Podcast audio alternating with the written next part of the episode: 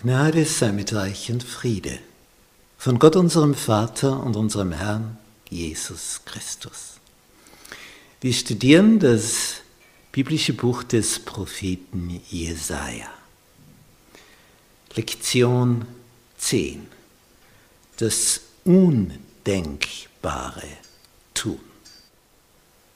Montag. Das Lied vom Gottesknecht.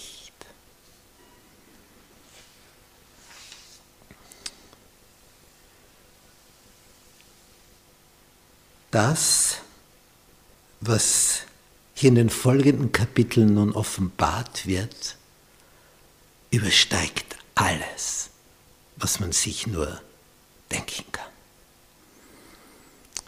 Es gibt viele Texte über eine prächtige Zukunft, wenn der Messias kommt. Und, und wie er alles zurechtbringen wird. Und wie alles herrlich und fein und wunderbar und edel sein wird.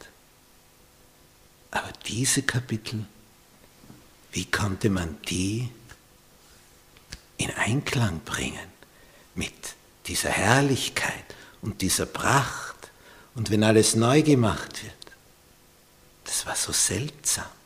Auf der einen Seite der Triumph und dann hier, was hier vermittelt wird.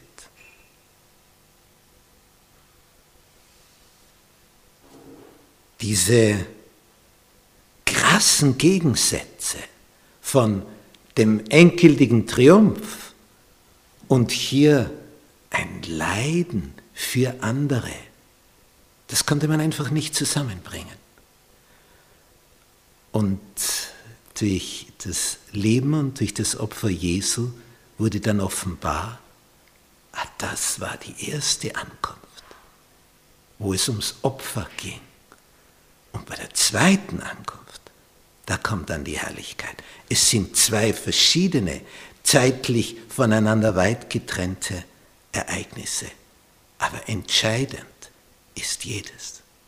Das eine geht nicht ohne das andere und umgekehrt, so wie Essen und Trinken. Ich kann nicht fragen, soll ich das oder das? Wenn ich nur das eine und nicht das andere, werde ich umkommen.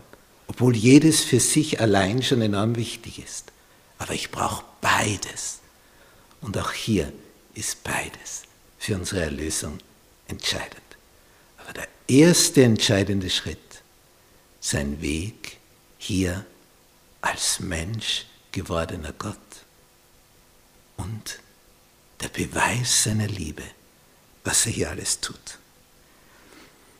Nun, wir lesen hier in diesem Kapitel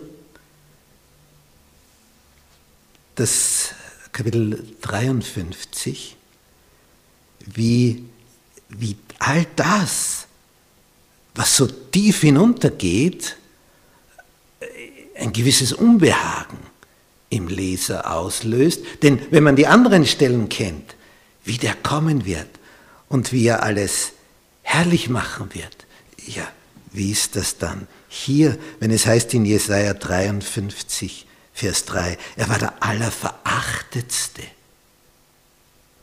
Ja, wie das? Und Unwerteste, voller Schmerzen und Krankheit. Er war so verachtet, dass man das Angesicht vor ihm verbarg. Darum haben wir nichts geachtet. Eigenartig.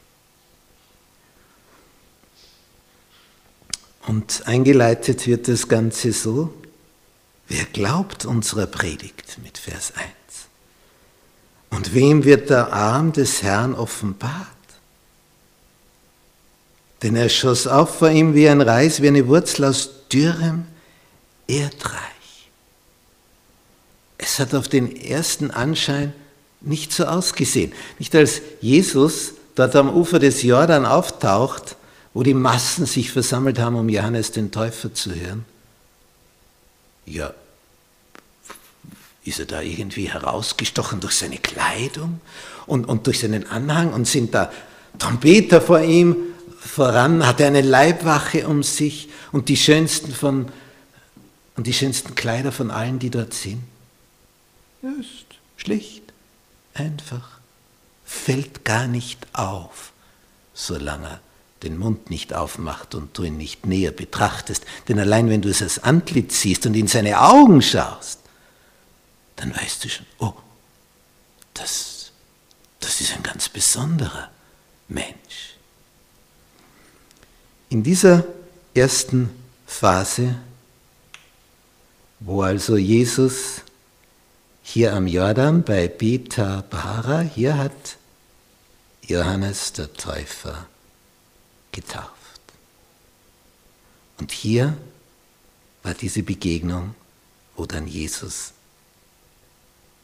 vom Geist erfüllt wird, in dem von oben das sichtbar wird für Johannes den Täufer.